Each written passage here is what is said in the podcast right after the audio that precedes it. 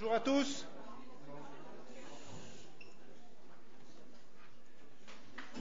Ça fait drôle pour un Français de démarrer à l'heure. Presque à l'heure. Bien.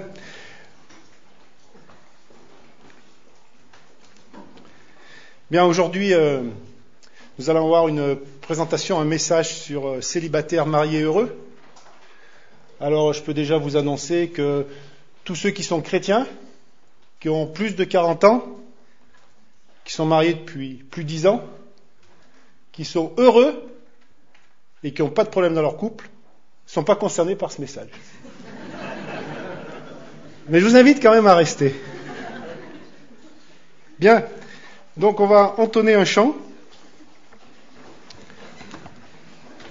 Tout le monde peut entonner.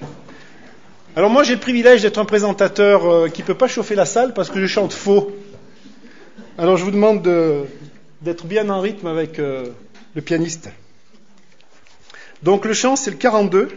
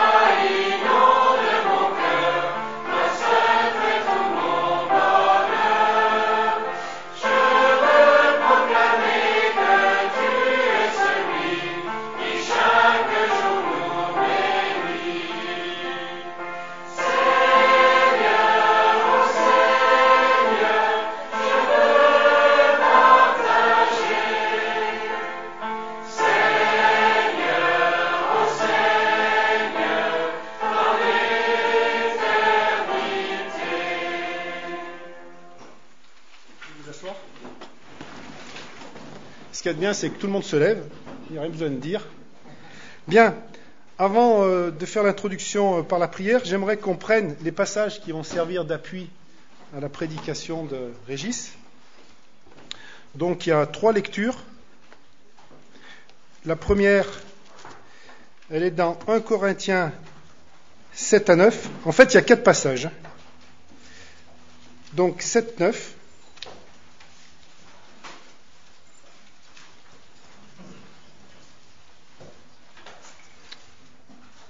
Corinthiens 7, 9. Pardon, 1 Corinthiens 7, 7 à 9. Merci Régis. Je voudrais que tous les hommes soient comme moi, mais chacun tient de Dieu un don particulier, l'un d'une manière, l'autre d'une autre. À ceux qui ne sont pas mariés et aux veuves, je dis qu'il leur est bon de rester comme moi. Mais s'ils manquent de continence, qu'ils se marient, car il vaut mieux se marier que de brûler. Ensuite, Corinthiens 7, 25 à 35.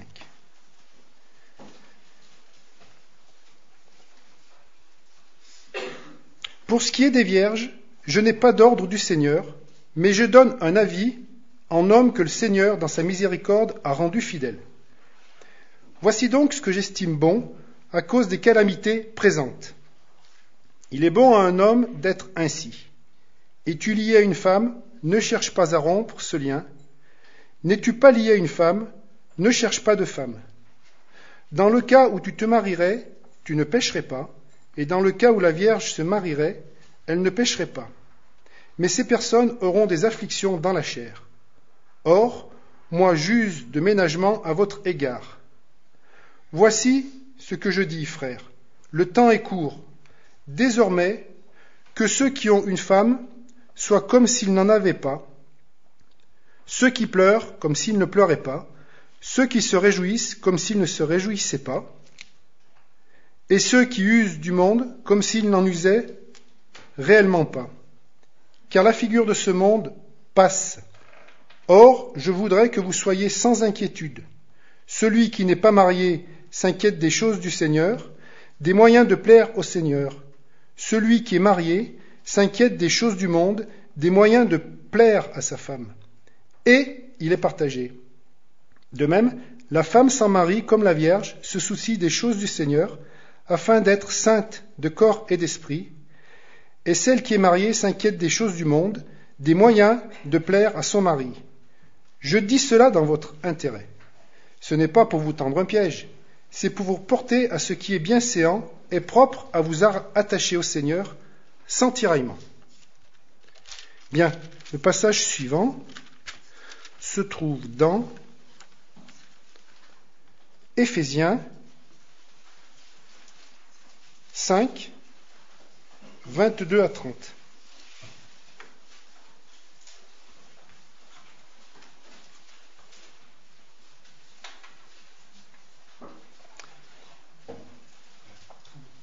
Trente-deux. Je me recale. Trente-deux. Ouais. Femmes, soyez soumises chacune à votre mari, comme au Seigneur. Car le mari est le chef de la femme, comme Christ est le chef de l'Église, qui est son corps et dont il est le Sauveur. Comme l'Église se soumet au Christ, que les femmes se soumettent en toutes chacune à son mari. Marie, aimez chacun votre femme comme le Christ a aimé et s'est livré lui-même, comme Christ a aimé l'Église et s'est livré lui-même pour elle, afin de la sanctifier, après l'avoir purifiée par l'eau et la parole pour faire paraître devant lui cette Église glorieuse, sans tache, ni ride, ni rien de semblable, mais sainte et sans défaut.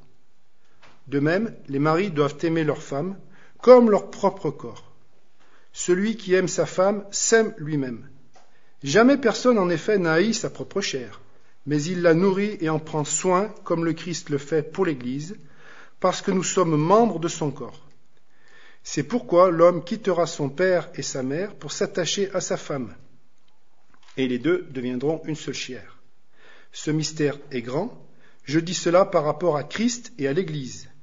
Du reste, que chacun de vous aime sa femme comme lui-même, et que la femme respecte son mari. Dernier passage, dans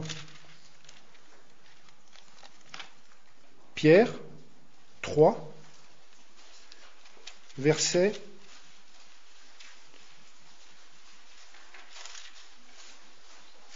un à sept.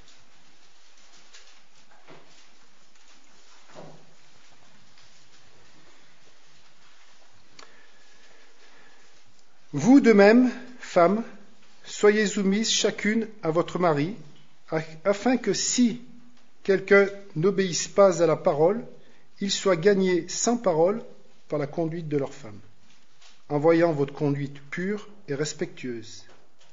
N'ayez pas pour parure ce qui est extérieur, cheveux tressés, ornements d'or, manteau élégant, mais la parure cachée du cœur, la parure personnelle, inaltérable d'un esprit doux et tranquille. Voilà qui est d'un grand prix devant Dieu. Ainsi se paraient autrefois les saintes femmes qui espéraient en Dieu, soumises à leur mari, telle Sarah qui obéissait à Abraham et l'appelait son Seigneur. C'est d'elle que vous êtes devenues les descendantes, si vous faites le bien, sans vous laisser troubler par aucune crainte. Vous de même, Marie, vivez chacun avec votre femme en reconnaissant que les femmes sont des êtres plus faibles.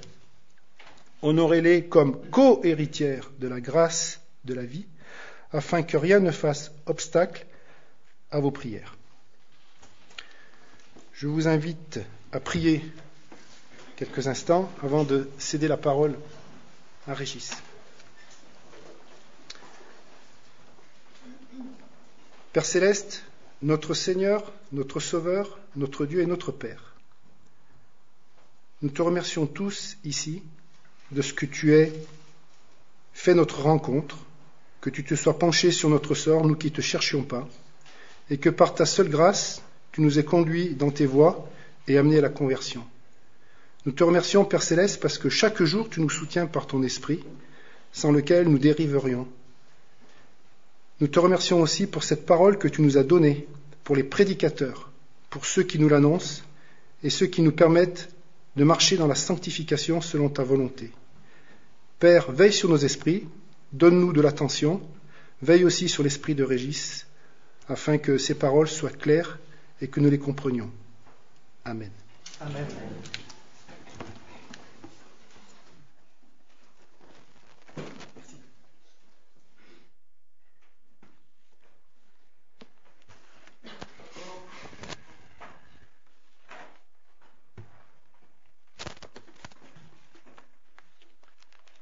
Voilà, avant de commencer, j'ai tout d'abord deux ouvrages dont j'aimerais vous parler qui sont en rapport avec ce thème de ce matin.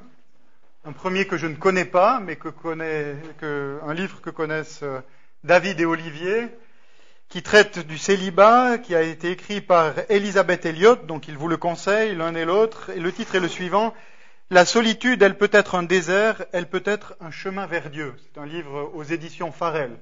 Donc il semble que ce soit un bon ouvrage. Si vous pouvez le lire, Tim, tu l'as lu apparemment. Donc euh, voilà, ils sont trois. Alors n'hésitez pas. J'ai regardé un petit peu ce qui existait dans les livres du monde évangélique. J'en ai acheté deux et je n'ai plus les titres malheureusement. Et puis les deux que j'ai achetés étaient vraiment pas bons.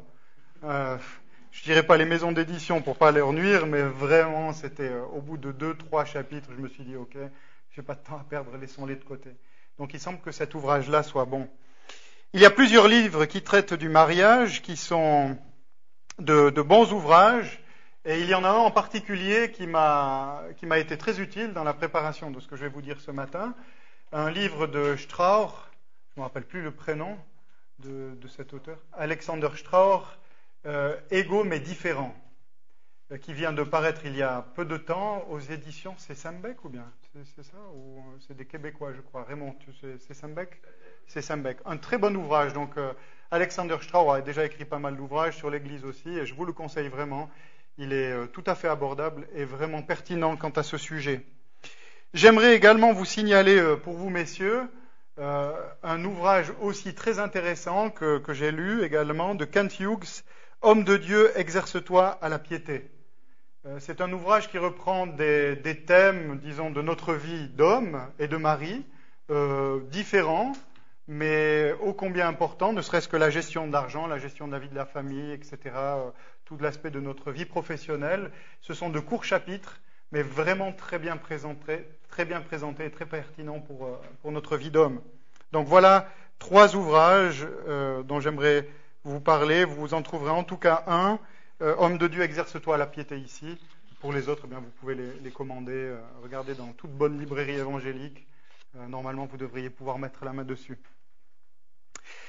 Avant d'aller plus loin, quant à l'étude des textes donc, qui viennent de nous être lus, j'ai pensé intéressant de vous donner quelques chiffres qui ne vous étonneront pas, malheureusement. Vous n'êtes pas sans savoir que la situation conjugale dans nos pays occidentaux est absolument dramatique. Et c'est ainsi que le taux global du divorce en France était, en 2001, donc c'est un chiffre qui a 7 ans et qui a, qui a augmenté depuis lors, malheureusement, de 45%, alors que en 1985, il était de 30%, alors que en 1970, il était de 10%, et si on remonte donc à nos arrière-grands-pères, en 1914, il était de 5%. Et les chiffres en Suisse, donc, euh, correspondent peu ou prou aux chiffres français. Et il semble que c'est vers 1970 que le divorce a commencé à flamber régulièrement. Donc, deux ans après le fameux mai 68, augmentation augmentation euh, dramatique donc du taux de divorce dès 1970. Et si on regarde aujourd'hui les, causes de divorce, on peut dire que 40% des causes de divorce sont dues à un adultère, mais 60%, donc la, majorité, plus de la majorité, sont dues à des conflits de diverses natures entre les époux. Et pas toujours des conflits absolument dramatiques. Disons encore, malheureusement, que les couples chrétiens ou se disant chrétiens ne sont pas épargnés malheureusement par ce délabrement des relations conjugales. Alors je n'ai pas trouvé de chiffres à ce propos, euh, j'ai essayé de regarder un petit peu, il n'y a pas beaucoup d'enquêtes qui sont faites, peut-être aux États-Unis, je ne sais pas, mais force nous est de constater qu'il y en a de plus en plus. Et pour être tout à fait concret, euh, il n'y a pas plus d'une semaine de cela, j'apprenais qu'un de mes amis, qui, est de ma génération, on a fait des camps d'ados ensemble, qui était pasteur, euh, marié, plusieurs enfants, vient de quitter, il y a quelques, quelques semaines en arrière, son épouse, ses enfants, pour partir avec une missionnaire américaine qui se trouvait dans son église. Alors face à cette invasion inexorable de ce péril, mais surtout, j'appuie là-dessus ce matin parce que la Bible nous enseigne sur ce, qui doit, sur ce que doit être la vie de couple et comment nous pouvons l'envisager avec joie, eh bien je vous propose de voir donc euh, à ce propos comment vivre heureux à deux euh, dans le cadre du mariage. Et dans un deuxième temps, nous parlerons bien sûr des célibataires et dirons quelques mots sur cet état qui touche de plus en plus de personnes dans le monde et qui n'est pas étranger à la volonté de Dieu. Parce que être célibataire ne signifie, pas être sorti du plan de Dieu, être abandonné par Dieu. Alors tout d'abord, donc cette première partie mariés et heureux. Et nous verrons trois choses, j'aurai trois points. Tout d'abord, nous verrons quel est le modèle du mariage chrétien. Et ensuite, comment la femme doit régler sa conduite sur celle de l'Église. Puis comment l'homme doit régler sa conduite sur celle de Christ. Et tout d'abord donc, quel est le modèle du mariage chrétien? Alors comme toujours, si l'on désire faire quelque chose correctement, eh bien, il faut savoir se référer à la norme correspondante. Et pour illustration, vous savez fort bien que, je prendrai cet exemple, j'aurais pu en prendre d'autres, les fabricants de voitures, avant de sortir un nouveau modèle, commencent toujours par fabriquer un prototype, un modèle original, en vue de la production de ce nouveau modèle. Et tous les modèles qui vont sortir, ou les voitures qui vont sortir, eh bien, seront basés, auront comme exemple ce modèle originel. Et c'est le même cas dans bien d'autres domaines de la vie. Et en particulier pour le mariage. Dieu nous a dès le commencement expliqué et montré le modèle parfait que nous devons suivre avec la joie qui y est attachée. Et dans ce sens, nous remarquons dans le texte qui vient de nous être lu, c'est pour ça que j'ai repoussé au, chapitre, au verset 33, ou, euh, non, ouais, 33, nous lisons dans euh, ce texte qui vient de nous être lu en Éphésiens 5 au verset 31 que Paul revient au modèle originel du mariage. Et c'est ainsi qu'il cite Genèse 2.24 lorsqu'il écrit C'est pourquoi l'homme quittera son père et sa mère, s'attachera à sa femme, et les deux deviendront une seule chair. Et au verset suivant, Paul continue en écrivant ceci. Ce mystère est grand. Je dis cela par rapport à Christ et à l'Église. Et il me semble donc ce matin que pour poser le modèle du mariage chrétien, il est important que nous considérions ces deux affirmations. Tout d'abord, cette reprise de Genèse de 24, et puis ensuite, donc, ce mystère dont nous parle l'apôtre, afin de découvrir cette beauté du mariage et savoir comment nous pouvons vivre heureux en celui-ci. Alors commençons par Genèse 2, 24. Le chapitre 2 de la Genèse nous apprend tout d'abord que Dieu a créé Adam et l'a placé seul au début dans le jardin. Mais il affirma à un moment donné qu'il n'est pas bon que l'homme soit seul et qu'il lui ferait donc une aide qui serait son vis-à-vis. Alors, avant d'aller plus loin, il est important d'être clair quant à cette affirmation du Seigneur. S'il découvre qu'il n'est pas bon que l'homme soit seul et qu'il doit lui faire un vis-à-vis, ce n'est pas une constatation d'échec de la part de Dieu, qui aurait laissé Adam seul sur la terre et qui tout d'un coup serait fort emprunté en remarquant que, eh bien, ce pauvre homme ne sait pas trop quoi faire. Alors il réfléchit à une solution. Cette affirmation ne remet pas non plus en question la communion qui existait entre l'homme et Dieu, comme si celle-ci était insuffisante pour l'homme. Cette relation de communion entre l'Éternel et l'homme était parfaite. Cette déclaration de Dieu n'est pas non plus une preuve que Dieu s'est trompé dans son projet, ayant créé un être trop faible pour assumer les responsabilités qui étaient les siennes dans le Jardin d'Éden. Ses épaules étaient trop fragiles, il avait besoin de quelqu'un pour lui prêter main forte. Cette affirmation indique plutôt que Dieu avait aussi créé Adam comme un être de communication et de partage. Il était créé à son image. Et nous savons que dans la personne de Dieu, Trinitaire, Père, Fils et Saint-Esprit, il y a une communication, une relation entre ces trois personnes. Et de la même façon, donc, Adam a été créé pour être un être de communication et de partage. Et il fallait donc qu'en plus de sa relation avec Dieu, qui était, je le répète, une relation parfaite, eh bien, Adam puisse être comme un canal de grâce de Dieu pour quelqu'un d'autre qui lui serait très, proche. Qu'il puisse entrer en communication et être ce canal de grâce de la part de Dieu pour cette personne, cet autre que Dieu mettrait à ses côtés. Et comme on le constate dans ce texte de Genèse 2, eh bien, aucun animal qui avait été créé jusque-là par Dieu ne pouvait répondre à ce besoin. Et c'est la raison pour laquelle, en Genèse 2, toujours 21, nous lisons que l'Éternel Dieu fit tomber un profond sommeil sur l'homme qui s'endormit. Il prit une de ses côtes, referma la chair à sa place, l'Éternel Dieu forma une femme de la côte qu'il avait prise à l'homme, et il l'amena vers l'homme.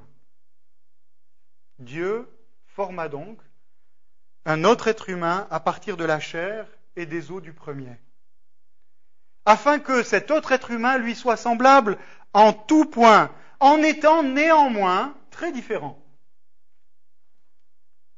Parce que nous remarquons que Dieu ne forma pas un être masculin, mais un être féminin. Et c'est ainsi que lorsqu'il découvre la femme, Adam reconnaît en elle, reconnaît en Ève un parfait complément à lui-même. Lorsqu'il dit Cette fois c'est l'os de mes os, la chair de ma chair, c'est elle qu'on appellera femme, car elle a été prise de l'homme. Et dans cette magnifique affirmation d'Adam, nous découvrons deux choses. À la fois le fait objectif que la femme est de la même nature que l'homme, et aussi la joie de ce dernier, lorsqu'il se retrouve devant celle qui est à la fois comme lui, mais qui est aussi si différente et donc complémentaire à lui.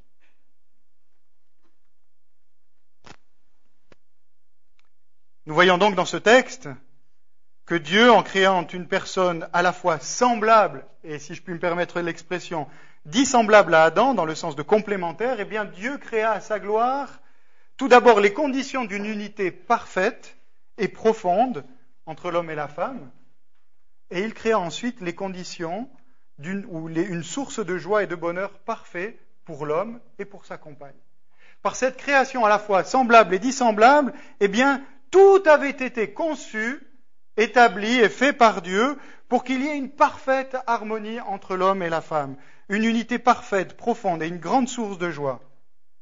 Et c'est la raison pour laquelle l'auteur, sous l'inspiration divine, continue et écrit ceci au verset 24 de Genèse 2, c'est pourquoi l'homme quittera son père et sa mère, s'attachera à sa femme et ils deviendront une seule chair.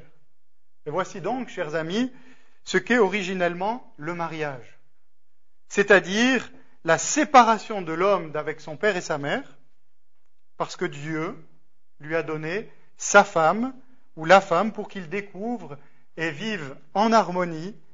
je crois que je, vais m'arrêter là. Vous avez chaud? Non? Moi, je me demande si ça serait pas bien de pouvoir ouvrir un tout petit peu là. Alors, si vous n'avez pas chaud, moi, je transpire. Alors, je ne sais pas si c'est l'angoisse du message devant tant de personnes. Euh, ça, ça fera du bien peut-être ou bien Merci. Ouais, ça ne te dérange pas, Niki, c'est gentil. Parce qu'en fait, ce que vous, vous ne pouvez pas faire, moi je peux le faire. C'est-à-dire, je peux vous observer et voir ceux qui commencent déjà à piller un roupillon parce qu'ils ont passé une mauvaise nuit. Alors, euh, Ça, ça c'est l'avantage pour vous, c'est d'être caché des autres, mais moi je vous vois. Donc je disais, voilà ce qu'est originellement le mariage. La séparation de l'homme d'avec son père et sa mère, parce que Dieu lui a donné la femme pour qu'il découvre et pour qu'il vive en harmonie avec elle, à la gloire de Dieu, une parfaite unité. Une parfaite unité. Dans à tous les niveaux, d'un point de vue émotionnel, d'un point de vue intellectuel, d'un point de vue affectif, d'un point de vue pratique, d'un point de vue intime, d'un point de vue spirituel.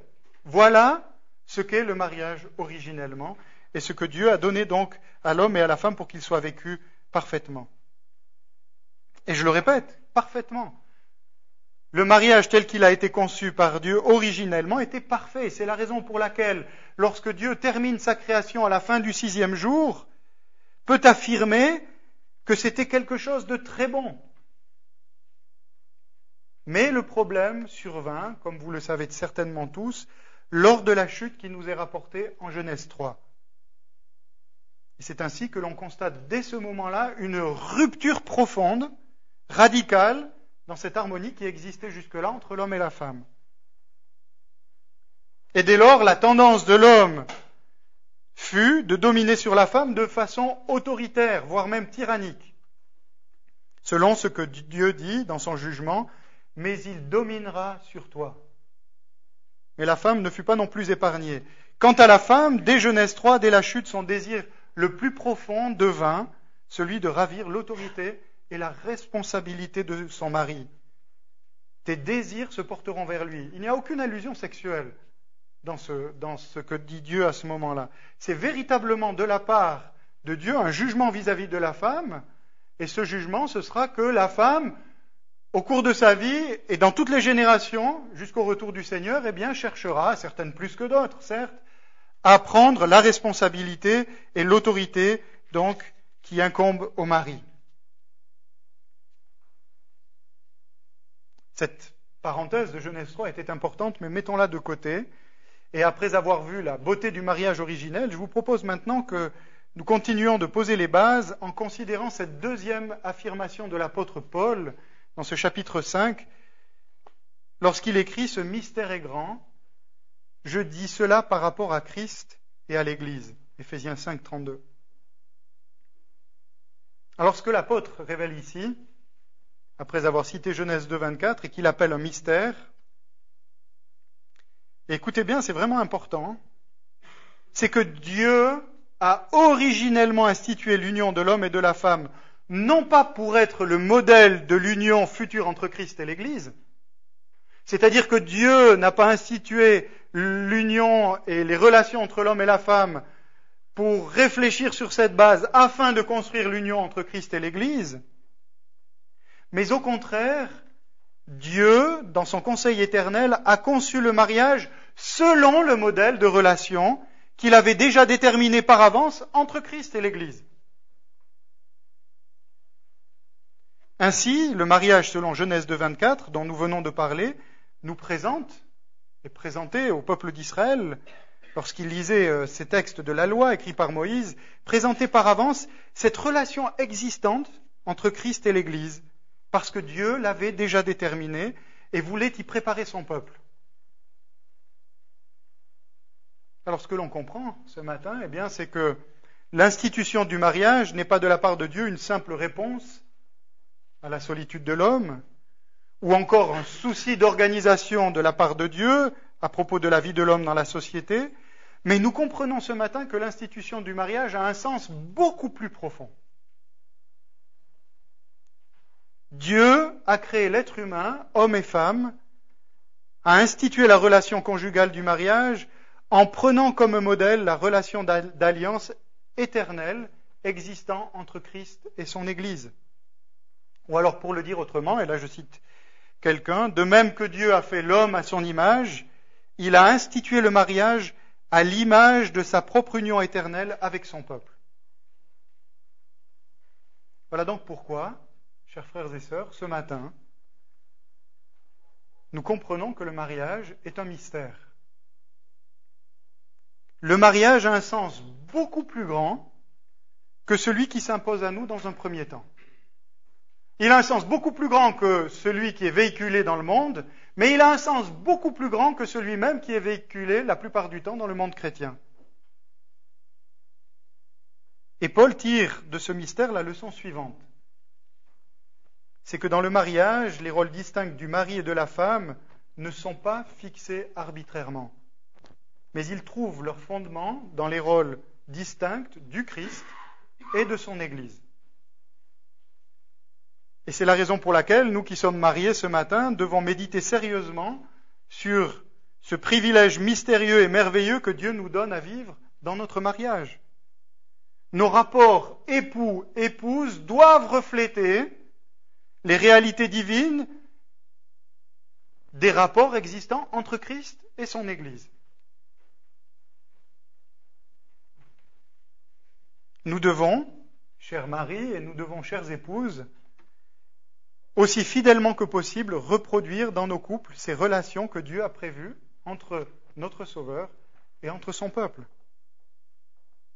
Ainsi donc, ce matin, après avoir vu, après avoir posé ses bases, avoir vu la beauté de l'institution originelle du mariage, après avoir posé à l'instant donc, ou présenté à l'instant ce mystère du mariage,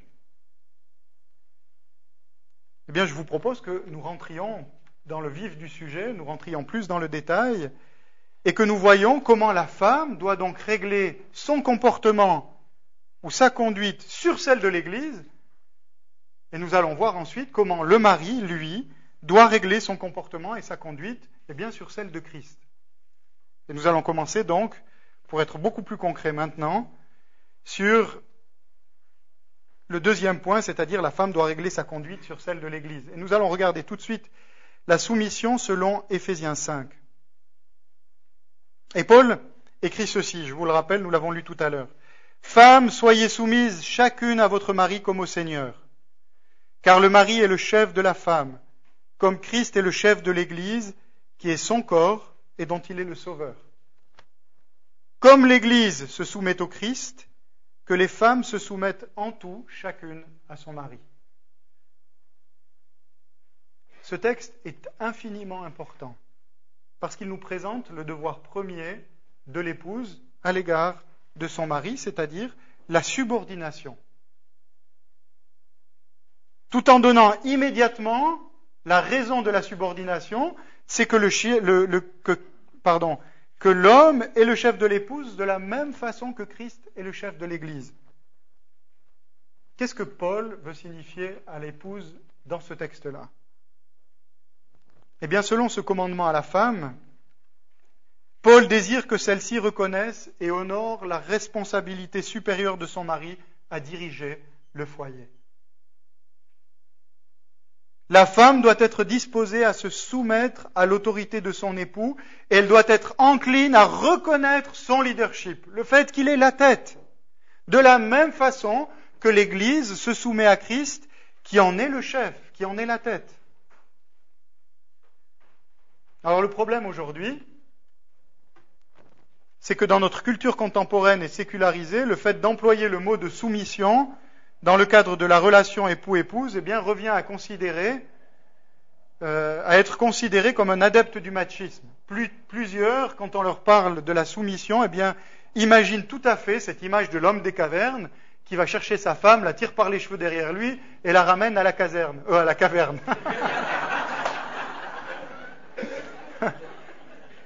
Ça va, je vois que vous dormez pas tous. Vous avez remarqué que c'était un petit trait d'humour qui a été fait volontairement, bien sûr. Ça, c'est le, vieux côté militaire qui ressort.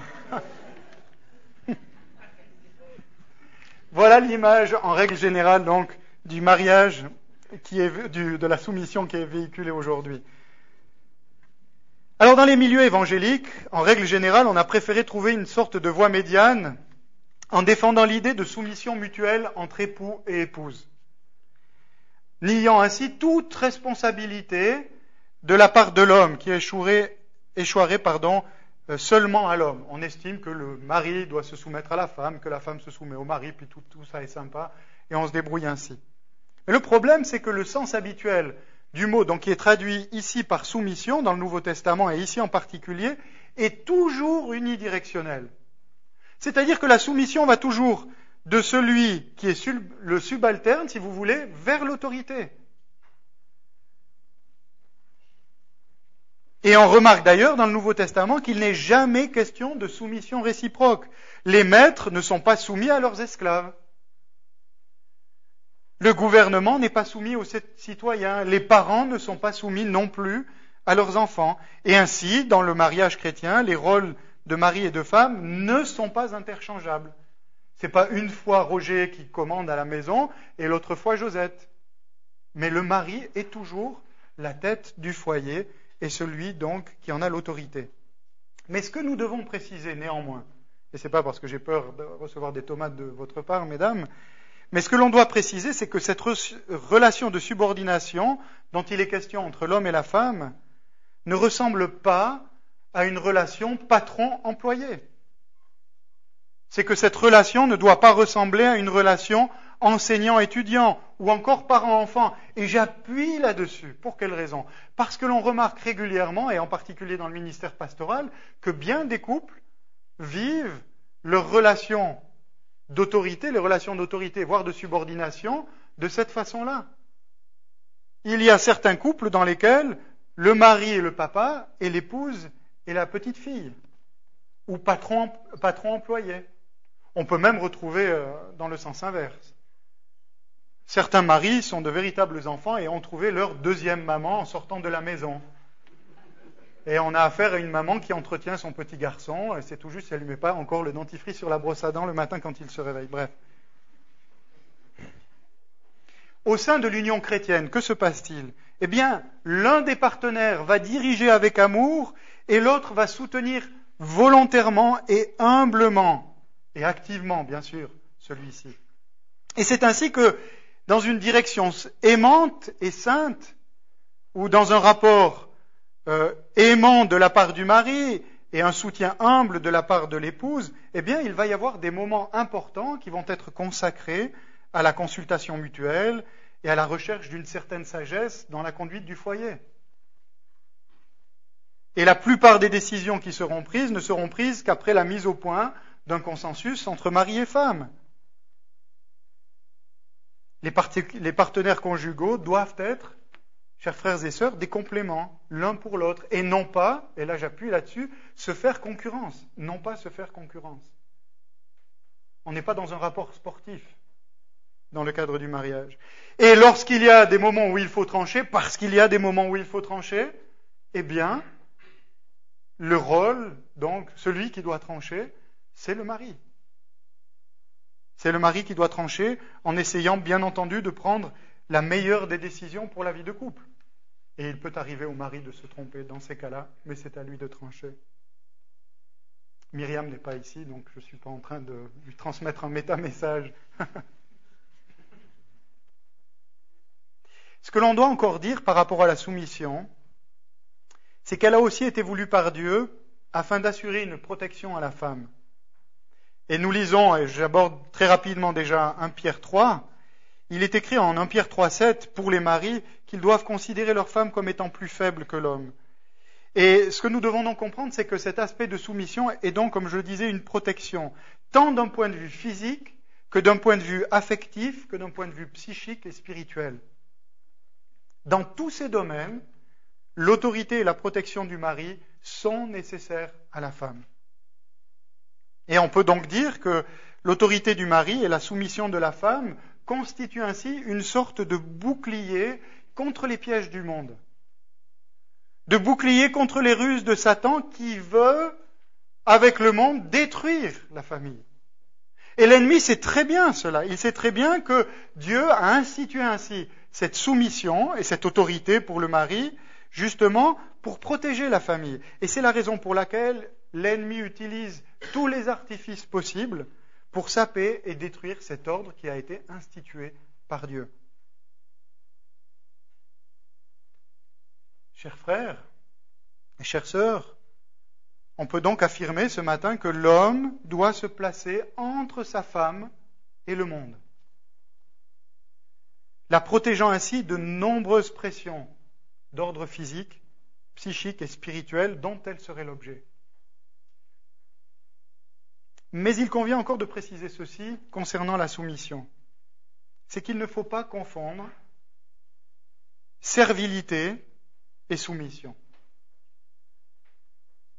Et dans ce sens, une femme qui découvre que les jugements de son mari sont faux, et ça arrive bien entendu, eh bien doit pouvoir le lui faire savoir, pas n'importe comment, mais devrait pouvoir le lui faire savoir avec affection, mais aussi avec liberté et honnêteté.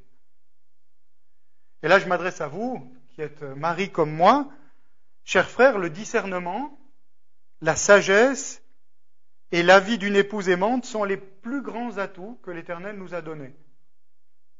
Et moi qui ai une tendance en général à parler très vite et à ne pas laisser Myriam parler parce qu'elle est bernoise, donc elle parle plus lentement que moi, excuse euh, Nathalie,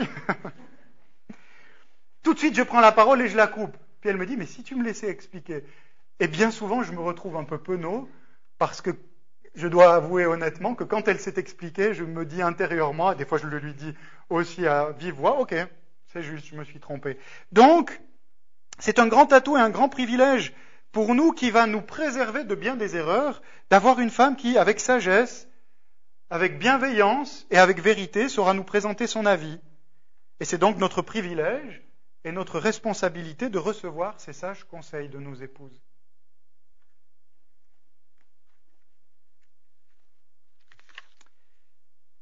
c'est ainsi donc qu'une femme qui malheureusement dirait continuellement à son mari Mais chérie, fais à ton idée, sans jamais émettre d'opinion personnelle, même lorsqu'elle verrait son mari s'engager dans une voie dangereuse, eh bien, ne ferait pas œuvre de soumission, mais plutôt de servilité. Et ce que devrait faire cette femme, plutôt, eh bien, c'est d'exprimer à son mari ce qu'elle pense, mais j'appuie là-dessus, sans manquer de respect à son mari. De la même façon que l'ouvrier, vis-à-vis de son patron, ne doit pas lui manquer de respect lorsqu'il lui fait savoir qu'il n'est pas d'accord avec certaines décisions qui ne correspondent pas à ce que Dieu demande. Il y a même un devoir d'insoumission de la part de la femme si le mari lui demande de faire quelque chose qui est une transgression évidente de la loi de Dieu. Il y a un devoir d'insoumission, mais devoir d'insoumission ne signifie pas dans ces cas-là révolte ouverte et combat. Il doit y avoir, il y a ce devoir, mais dans le respect de l'autorité. Et une femme doit pouvoir faire preuve, part, pardon, de son inquiétude vis-à-vis de son mari pour certaines décisions, mais à un moment donné aussi lui laisser le soin de trancher parfois et de s'en remettre à Dieu. L'état de subordination, l'état de soumission, chers frères et sœurs, et chères sœurs en particulier, ne doit pas et n'étouffe pas dans le plan de Dieu votre personnalité de femme. Bien au contraire. L'état de soumission permet ou accorde les conditions idéales pour que puissent s'exprimer de la meilleure des façons vos talents créateurs, les dons que Dieu vous a accordés, les dons particuliers qu'il vous a donnés. Et c'est ainsi donc que Dieu met à profit vos dons naturels de femme, votre intelligence, votre discernement, votre jugement, sans pour autant faire peser sur vos épaules le poids de la décision à prendre. C'est une protection, c'est un cadre protecteur, béni que Dieu vous a donné pour vous permettre de vous épanouir. On peut donc affirmer ce matin que la subordination de la femme est nécessaire à son bonheur personnel et que cette subordination contribue à maintenir un équilibre, tant d'un point de vue familial qu'au niveau de la société. Je continue sur les femmes. J'ai toute une liste, mais ne vous inquiétez pas, j'en ai aussi pour les hommes. 1 Pierre 3. Il est intéressant, donc, dans le texte que nous avons lu tout à l'heure d'un Pierre 3, de voir que l'apôtre Pierre, donc, apporte un complément à l'apôtre Paul concernant ce devoir de soumission. Et Pierre commence par expliquer aux femmes, dans ce chapitre 3, à propos de la soumission qu'elles doivent à leur mari, que si ceux-ci sont incroyants, avec toutes les souffrances qui en résultent, elles ne doivent toutefois pas se relâcher dans leur soumission, bien au contraire. Et Pierre explique qu'il y a même dans ce cas, selon lui, quelque chose qui rend leur devoir de soumission à l'égard de leur mari encore plus sacré. c'est qu'il s'agit du bien immense qu'il peut, en résulter pour ses maris. Il écrit afin que si quelques-uns n'obéissent pas à la parole, ils soient gagnés sans parole par la conduite de leurs femmes, en voyant votre conduite pure et respectueuse.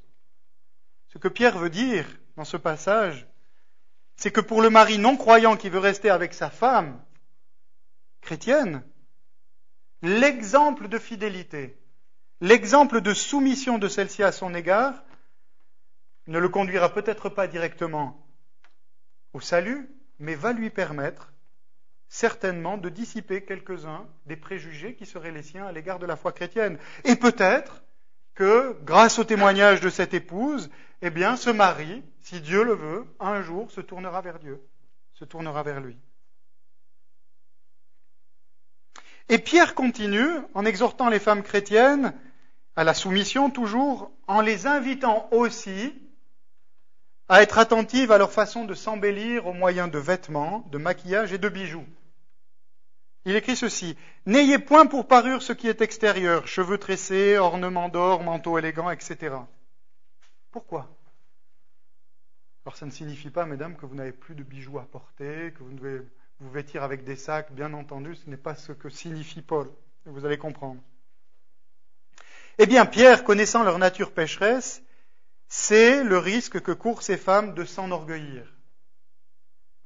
De s'enorgueillir non seulement de leur beauté, de leurs avantages personnels, mais encore de leurs vêtements, mais encore de leurs bijoux, de leur coiffure, de leur, de leur parfum, pour finalement ne placer leur cœur que dans ces choses vaines, plutôt que d'assumer leur rôle d'épouse. Et petite parenthèse, la tentation du monde dans lequel on est est évidente du fait de cette consommation à outrance à laquelle nous sommes tous appelés, et les femmes aussi. Et très rapidement, le monde dans lequel nous sommes et cette société de consommation peut vite détourner une épouse des devoirs qui sont les siens vis-à-vis de son mari, vis-à-vis de ses enfants, vis-à-vis de son Église, vis-à-vis même de ceux qui gravitent autour du couple ou de l'Église et qui seraient des nécessiteux. Mais l'autre risque majeur que l'apôtre Pierre veut souligner pour les épouses, dans ce cas-là, c'est que par tous ces artifices, vêtements, bijoux et maquillage, ces femmes chrétiennes soient, tentées par orgueil de ne plus rester soumises à leur mari. Comment? Eh bien, en devenant le principal sujet de l'attention générale. Je fais une petite parenthèse des amis de l'église de Lausanne nous ont prêté un film l'autre jour qui s'appelle Anna et le roi. Je ne sais pas si vous l'avez vu. Et c'est une histoire vraie qui se passe donc au Siam, une institutrice anglaise qui venait pour éduquer les enfants du roi de Siam. Et à un moment donné, il y a une grande réception. Puis c'était assez marquant, peut-être parce que j'étais, euh, je préparais ce message aussi, pas devant le film, vous inquiétez pas. Hein Et à un moment donné, cette institutrice, donc, euh, lors de cette grande réception, vient devant le roi, magnifiquement habillée, et le roi lui fait un reproche très gentil, mais lui dit mais que par ses habits, ses atours, dont elle s'est revêtue, eh bien, c'est elle qui brille plus que le roi lors de cette, euh, lors de cette fameuse soirée. Et c'est de ça dont il est question. C'est exactement de cela dont il est question. C'est que ces femmes chrétiennes soient tentées par orgueil de ne plus rester soumises en devenant le principal sujet, donc, ou euh, de l'attention générale, suscitant la convoitise des hommes, suscitant la jalousie des femmes, et surtout prenant le premier rôle dans leur couple, dans leur famille, et détournant ainsi l'attention qui est due en premier lieu à leurs époux. Et chers amis, c'est d'un point de vue matériel, je parle de bijoux, je parle de, euh, de parfums, je parle de vêtements, mais ça peut même être le cas d'un point de vue intellectuel. Combien de couples dans lesquels, eh bien, la femme est plus brillante intellectuellement, et plus cultivée? Il n'y a rien de mal à cela. Je connais plusieurs couples dans, lesquels, eh bien, le mari est plutôt un homme pratique et l'épouse plutôt une intellectuelle. Mais attention, parce qu'on peut très vite ridiculiser son mari ou devenir la, la personne principale du couple qui prend finalement toute l'attention et qui détourne ainsi l'attention qui devrait être réservée en premier à l'époux. Alors, chères sœurs, dans votre façon de vous habiller, dans votre façon de vous maquiller, vous pouvez subtilement, parce que c'est très subtil, mais réellement détourner les regards afin qu'il se pose sur vous et devenir ainsi le sujet principal d'attention au mépris de votre mari. Et c'est la même chose d'un point de vue culturel. Que Dieu vous accorde donc, chère sœurs, de savoir vous soumettre à votre mari, reconnaissant son autorité, de la même façon que l'Église se soumet à Christ, qui est le chef de l'Église. Telle est la place que Dieu vous a donnée. C'est pas moi qui vous la donne, aucun homme, c'est Dieu qui la donne dans laquelle Dieu veut que vous obéissiez, dans laquelle Dieu veut vous bénir. Parce qu'il y a une réelle joie, certainement, de prendre la place qui est la vôtre. Passons au mari. C'est bien de ne pas faire deux parties, parce que une partie le matin et puis une autre partie le soir, parce que sinon tous les regards féminins, disons, pendant le reste de la journée sont noirs et malveillants à l'égard de l'orateur. Donc, messieurs, Je ne dirai pas, prenez, exemple sur moi, car dans tout ce que je vais dire maintenant, c'est avec crainte et tremblement que je vais le dire. Avec crainte et tremblement, parce que je connais mes propres limites et mes propres faillites en tant que mari. Et donc, je suis à l'école de Dieu, de sa parole, moi aussi. Moi aussi. Alors regardons ce que Paul nous dit tout d'abord en Éphésiens 5. En Éphésiens 5, nous lisons Marie, aimez chacun vos femmes comme Christ a aimé l'Église et s'est livré lui-même pour elle. Cela signifie quoi? Cela signifie que si le mari, comme nous l'avons vu précédemment, doit être le chef et le chef de la femme, il est également clair pour lui que cela signifie qu'il doit manifester un amour à l'égard de son épouse jusqu'au point de donner sa vie pour lui un amour jusqu'à se sacrifier pour son épouse.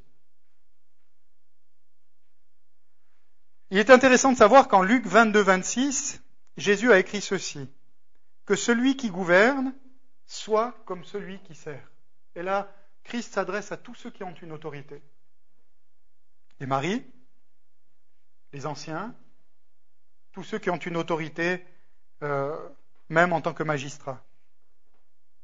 Cela signifie quoi? Eh bien, si nous reprenons ce que dit Paul par rapport à ce que demande Paul au mari concernant son amour vis-à-vis de sa femme, ou si nous reprenons ce que Jésus dit à tous ceux qui gouvernent, cela signifie que le mari qui s'affale le soir, dans son fauteuil, devant la télé avec son Marcel et sa bière à la main, a abandonné la voie du Christ.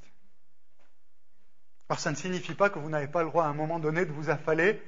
Cela m'arrive aussi, bien sûr devant un bon match de foot. Mais cela ne signifie pas que vous devez rentrer et passer tout votre temps à rester affalé sur le sofa pendant que votre femme, qui a travaillé toute la journée, continue de trimer encore jusqu'à 11 heures du soir. Attention donc, messieurs, à celui qui estime que sa masculinité, sa virilité, je parle au latin peut-être, ou à tous je pense, cela ne signifie pas que celui qui estime sa que sa masculinité exige qu'il se comporte en dominateur exigeant, continue de se comporter ainsi au mépris de son épouse. Être un mari chrétien, c'est être un serviteur et ce n'est pas être un tyran.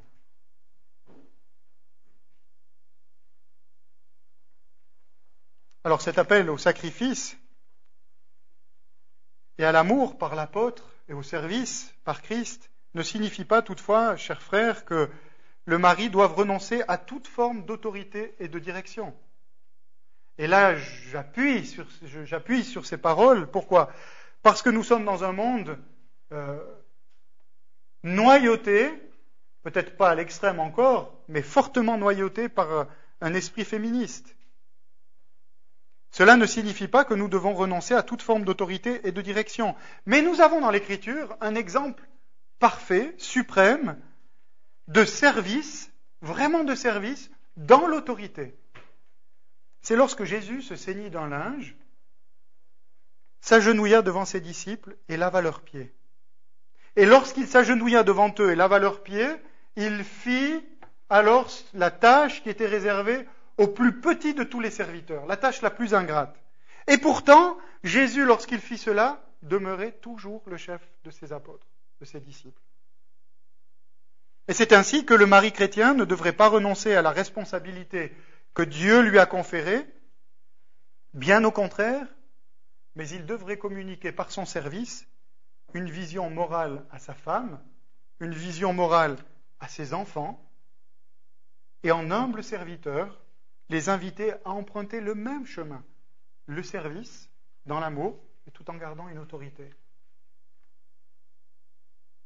Vous devez savoir, chers frères, nous devons savoir qu'en tant que mari, tout en faisant preuve de la plus grande douceur à l'égard de nos épouses, en nous mettant à leur service pour répondre à leurs besoins et leurs désirs les plus profonds, nous n'en demeurons pas moins toujours les chefs du foyer.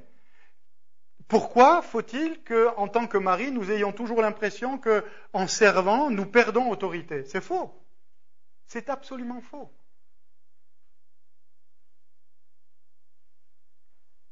Dans un autre sens, comme je le disais tout à l'heure, chers frères, ne vous laissez pas non plus intimider par les arguments d'un féminisme de plus en plus agressif et concurrent et conquérant qui nivelle tout et veut nous faire croire que d'assumer le rôle de chef est la pire expression du machisme existant aujourd'hui.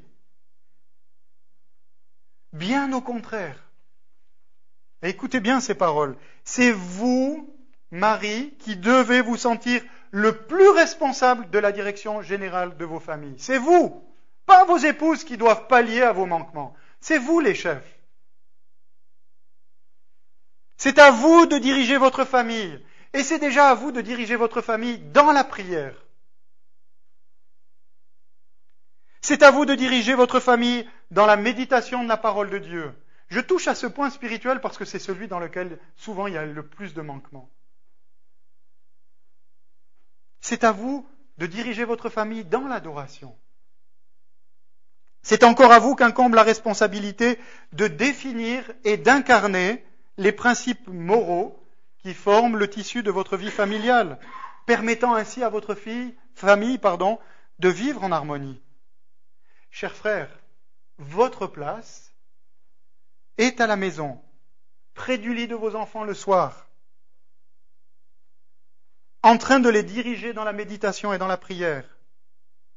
Votre place est à la tête de votre famille le dimanche matin dans la voiture pour aller au culte, pas pour aller jouer au foot ou à la pêche. Votre tâche est d'être hors du lit tôt le matin pour prier pour votre famille, pour chercher la face de Dieu et les directives pour elle. C'est à vous dans tous les domaines, en concertation avec vos épouses, mais dans tous les domaines, de donner le cap et de tenir ce cap. Chers frères, combien de femmes sont malheureuses aujourd'hui parce que leur mari a renoncé à exercer toute forme d'autorité dans la famille? Combien de femmes sont malheureuses parce que leur mari n'a aucune vision morale, aucune conception du but spirituel de la famille et par conséquent ne conduit personne nulle part? Et la famille est comme une sorte de troupeau abandonné par le berger parce que le berger est tranquille au pied de son arbre en train de faire la sieste.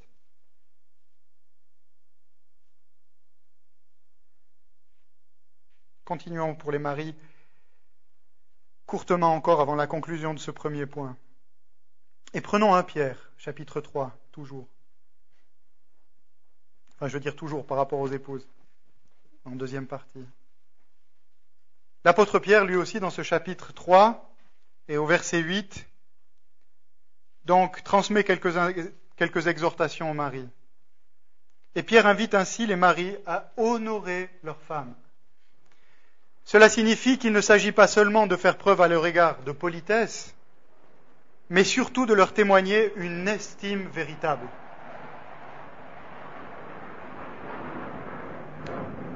Mirage 2000, deuxième escadre de chasse,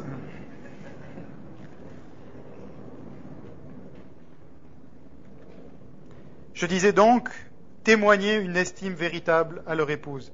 C'est ainsi, chers frères, que nous ne devrions jamais nous laisser aller à mépriser nos femmes.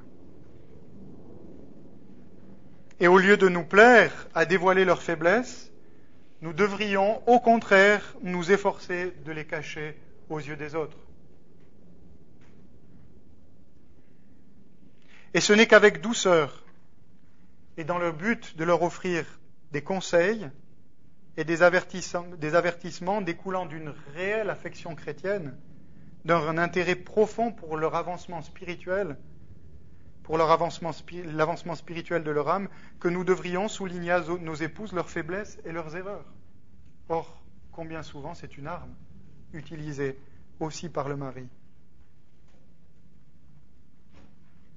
Et dans le même sens, un mari chrétien devrait toujours veiller à ce que sa femme ne soit jamais traitée avec légèreté et avec mépris parmi, par ceux du dehors. D'autant plus, je vous le répète, comme le dit l'apôtre Pierre, eh bien que les femmes sont des êtres plus faibles que nous.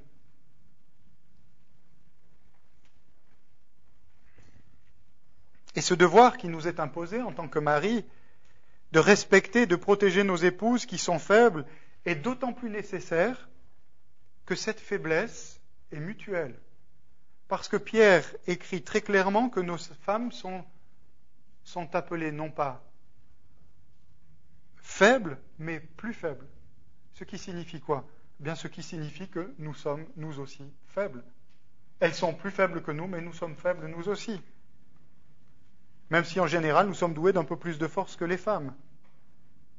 Nous devons nous souvenir de ceci. Dieu nous a créés tous deux, hommes et femmes, vases de terre, et par conséquent l'un et l'autre fragiles. Et nous devons nous souvenir, qui plus est, que nous sommes tous deux souillés par le péché, et dès lors sujets à de multiples folies qui nécessitent d'un côté comme de l'autre un support et une compassion réciproque, parce que si ma femme est pécheresse, et elle l'est, je le suis aussi. Et je ne peux donc pas me comporter avec elle comme si j'étais exempt de tout péché et de toute faute.